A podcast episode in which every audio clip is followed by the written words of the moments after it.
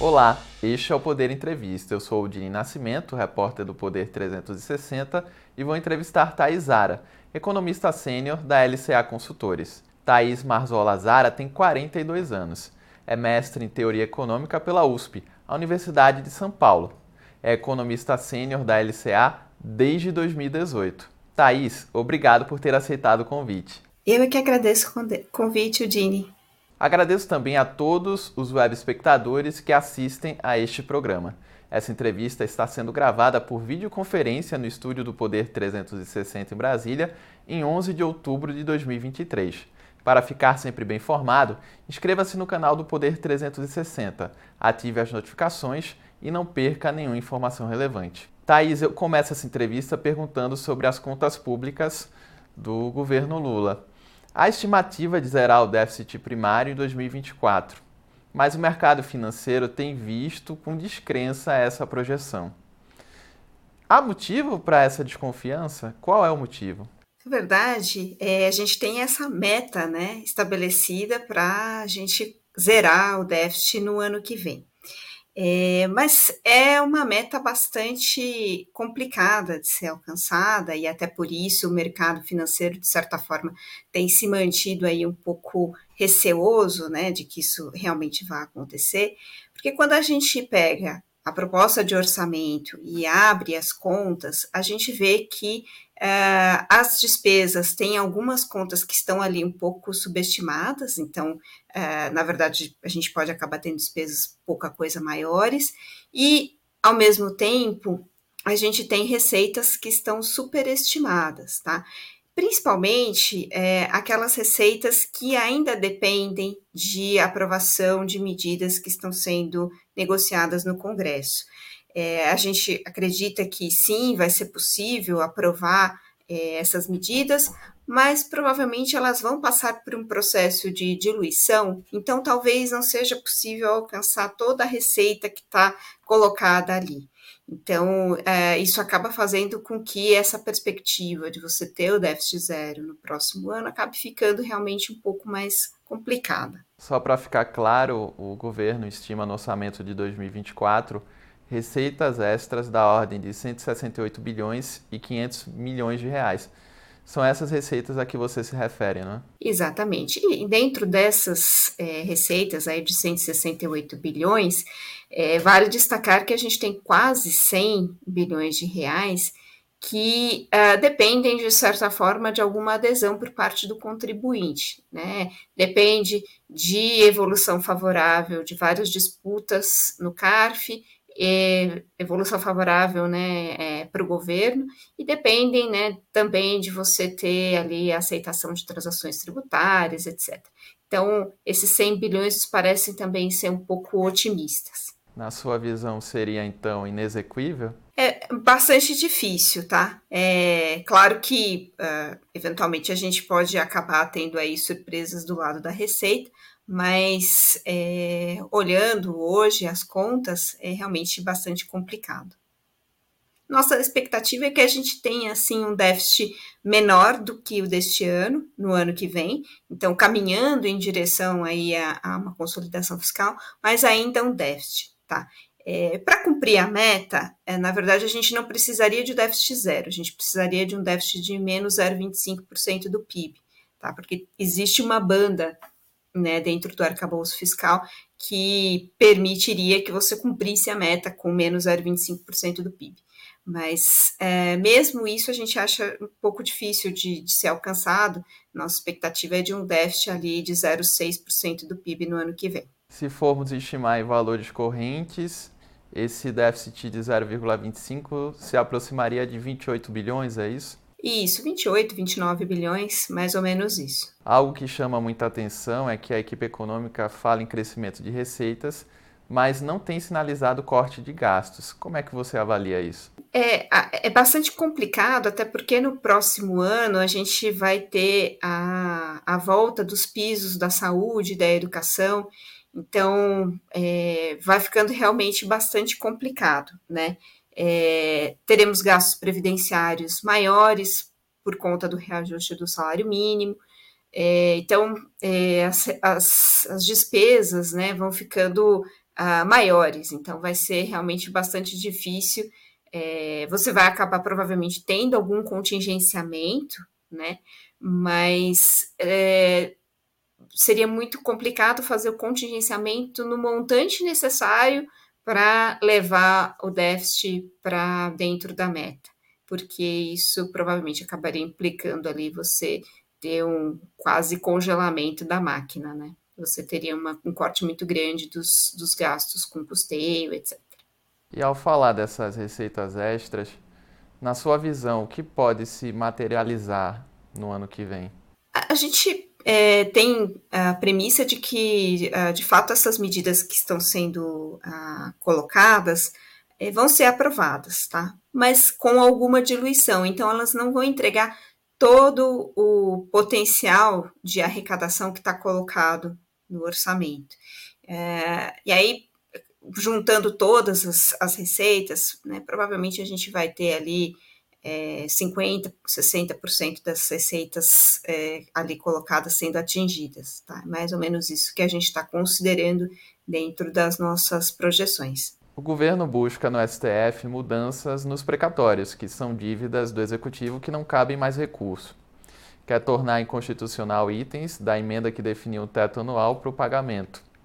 E também defende que esses encargos se tornem despesas financeiras, ou seja, ficariam fora da meta fiscal. É uma solução plausível?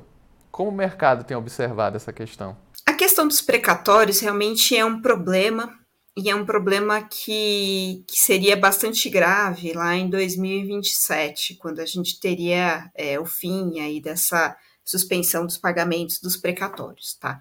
É, então, você antecipar o pagamento dos precatórios é uma medida que tem seu mérito, tá? É, ela evita que você forme uma bola de neve para 2027. É, os precatórios sendo pagos agora vão ser é, é, você acaba tendo um benefício de, de uma taxa de juros é, mais atrativa, né, via, via dívida, do que a que está sendo colocada lá. Então, é, tem seu mérito essa proposta. A grande dúvida é nessa questão de classificar a parte relativa aos encargos como sendo despesa financeira e, portanto, é, fora do cálculo do resultado primário. Isso é algo que não consta dos manuais uh, de contas públicas do FMI, por exemplo, né, nem de outros órgãos, nem mesmo do Banco Central, é, e, e, pode gerar ali um certo desconforto. Então, é, é, ainda não se sabe se exatamente essa parte vai ser levada adiante ou se é, é, vai acabar tendo antecipação dos precatórios, mas sem essa parte relativa à reclassificação dos encargos financeiros. E essa reclassificação poderia ser vista como uma manobra contábil ou não? Então, é, poderia acabar sendo vista dessa forma, mas para os próximos anos, né? Se você voltasse a ter altos valores de encargos e isso acabaria não ocupando ali espaço é, de outros gastos dentro do, do, do, do superávit primário, né? Mas é bastante complicado porque diverge aí do que outros países fazem, né? Então não tem é, histórico de você ter esse tipo de tratamento diferenciado. E aí isso cita também a questão de como tratar os juros recebidos, né? Então, se você está tratando diferentemente os encargos é, que você paga, o que você recebe também teria que ser tratado de outra forma. Então, suscita uma série de questões, né? Em agosto, o Banco Central iniciou o um novo ciclo de cortes nos juros após três anos. De lá para cá, a taxa Selic já caiu um ponto percentual e hoje está em 12,75% ao ano. Até quando o Banco Central deve seguir com essa trajetória de corte? Hoje a gente tem uma política monetária ainda bastante restritiva, tá? Isso quer dizer que a nossa taxa de juros, ela está em um patamar muito mais alto do que seria o que a gente chama de taxa de juros neutra, que basicamente é uma taxa de juros que mantém a inflação é, estável. É, é necessário que nesse momento a gente tenha essa taxa de juros restritiva, em patamar restritivo, porque nós ainda temos uma inflação que está acima da meta, então a inflação ainda precisa recuar, né? É, mas uh, como a gente já está nesse processo de redução da inflação, ele tem acontecido, as expectativas são de que a gente tenha inflação dentro do intervalo de metas já no ano que vem e mais próxima ainda da meta em 2025, já é hora de o Banco Central começar a diminuir o tamanho dessa restrição monetária. E é o que ele já vem fazendo. Então, ele já promoveu dois cortes de meio ponto percentual nessas duas últimas reuniões. Provavelmente ele deve continuar com esse mesmo ritmo, pelo menos até o primeiro trimestre do ano que vem. E aí, uh, lá no segundo trimestre do ano que vem, provavelmente a gente já vai estar. Tá em um ponto em que a gente está mais próximo dessa taxa neutra, e aí a gente espera que o Banco Central tire um pouco o pé do acelerador, né, nessa, nesses cortes, e se mova para um ritmo de 0,25, e aí mantém esse ritmo de 0,25 até o final do ano e comecinho de 2025. Então, ele continua nesse ritmo um pouco mais forte nesse primeiro momento, até a gente estar tá mais perto dessa taxa em que ele quer encerrar o ciclo de cortes, depois ele vai fazendo o ajuste de uma forma mais moderada, mais gradual, até chegar nessa taxa. E a projeção da LCA para a taxa Selic ao final de 2024 seria de quanto? 9,25. Lembrando que hoje a inflação acumulada dos últimos 12 meses está em 5,19%. No começo do ano, a projeção do mercado financeiro sobre o crescimento do PIB brasileiro era de 0,8%. O Boletim Focus do Banco Central, que traz a avaliação do mercado financeiro de várias instituições, aponta alta de 2,92% nesse momento. Isso mostra um erro de avaliação do mercado. A que isso se deveu? É, na verdade, a, a, a expectativa de um crescimento mais moderado por parte do mercado como um todo, ela estava ligada principalmente a questão da desaceleração da economia por conta da política monetária mais restritiva, por conta dos juros mais elevados. Tá? É, de fato, a gente acabou vendo uma desaceleração dos setores que são mais dependentes de crédito, né? Então, isso acabou acontecendo, mas o desempenho acabou sendo mais forte do que o esperado, é, por fatores ligados à oferta, principalmente quando a gente olha o desempenho da agropecuária e da extrativa mineral. Inclusive, é, a gente foi uma das primeiras casas que notou que a gente realmente teria uma safra recorde nesse ano, então, já desde princípio do ano, a gente já tinha uma expectativa de crescimento mais forte, de 1,5%, mas mesmo assim a gente foi surpreendido, né? É, a gente agora tem uma projeção de 3%, porque essa safra acabou sendo ainda maior do que a gente esperava.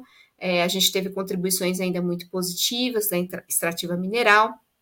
E mesmo quando a gente olha a massa de renda, a massa de renda cresce muito nesse ano, é, porque o mercado de trabalho se manteve forte, é, porque a gente teve mais transferências, né? Então, esse ano a gente tem ali o Bolsa Família em 600 reais por mês ao longo do ano inteiro, né? O ano passado tinha sido só a partir de meados do ano. Isso, de certa forma, acabou mantendo ali um certo estímulo ao consumo, principalmente de bens não duráveis, que também se beneficiaram de quedas de preços, principalmente de alimentação em domicílio. Então, isso, de certa forma, trouxe assim algum alento é, para o consumo, acabou ajudando também marginalmente esse resultado melhor. Mas acho que as principais surpresas acabaram sendo mesmo em extrativa mineral e agropecuária. Há espaço para um crescimento maior ainda esse ano, na sua visão? Pelos dados que a gente tem acompanhado, é, acho difícil que a gente tenha um crescimento muito acima disso. É, talvez 3,1, né? Mas parece difícil que seja muito maior tá? Mesmo a gente tendo tido bons resultados, é, por exemplo, com queda de inadimplência da pessoa física depois do desenrola, etc., a gente ainda tem um patamar de endividamento elevado. No segundo semestre, é, pelo próprio calendário do IBGE, a gente não vai ter é, é, altas tão fortes do agro como a gente teve no primeiro semestre, então a safra recorde já foi incorporada, e provavelmente na margem a gente vai ter estabilidade nesse segundo semestre. Então, o desempenho do PIB bem próximo de zero, tanto no terceiro quanto no quarto trimestre. Hoje está em tramitação a reforma tributária sobre o consumo no Senado. Então, mudanças na tributação sobre a renda devem ficar para 2024. No que o governo pode mexer na questão envolvendo a renda? Olha, é, uma das coisas que sempre se falou era você ter uma, uma reforma da tributação dos dividendos é, acoplada a uma reforma da tributação uh, do imposto de renda de pessoa jurídica, né? Então, essa seria uma possibilidade. É, outra possibilidade seria você rever é, algumas isenções no imposto de renda de pessoa física e, ao mesmo tempo, mexer na própria tabela. Então, é, tem, tem muitas coisas que podem ser discutidas tá, nessa, nessa reforma da tributação sobre a renda, mas uh, ele não tem, acho que, o, o, mesmo viés arrecadatório que já teve. Né? É, acho que as medidas que a gente está vendo em tramitação hoje, que constituem aqueles 168 bilhões que a gente é, começou uh, falando a respeito, é, tem uma importância maior porque elas trazem arrecadação já em 2024 e ajudam a tentar é, trazer aí um déficit menor no ano que vem. É, então, essas medidas de tributação da renda provavelmente ficam mesmo para o ano que vem. É, e aí, é, se a gente tiver a reforma da tributação do consumo, é, o ano que vem e o próximo vão ser anos em que a gente vai ter a discussão das leis complementares, né? Então, pode ser que isso acabe ficando aí é, postergado ao longo do próximo ano. Sobre o conflito entre Israel e o Hamas, é, pode afetar de alguma forma a economia brasileira e, se pode, de que maneira isso aconteceria? Acho que tem dois canais de transmissão tá, desse conflito para a economia brasileira. Primeiro deles é através de aversão ao risco. Então, é, em momentos de incerteza, a gente costuma ter um aumento da aversão a risco, e aí todos os ativos de emergentes, inclusive o Brasil, são penalizados. Isso é algo que a gente viu logo no primeiro momento. É, mas se a gente não tiver nenhuma escalada do conflito e as coisas forem, é, de certa forma, sendo uh, uh, se você não tiver mais países sendo uh, colocados ali e, e, aí a aversão ao risco não escalar, você não tem esse impacto, tá? É, o outro impacto seria via preços de petróleo, tá? E para que preços de petróleo sejam de fato impactados, é, você precisaria que esse conflito acabasse abarcando países que são importantes na produção de petróleo. Então, você precisaria ter um, um choque sobre a oferta.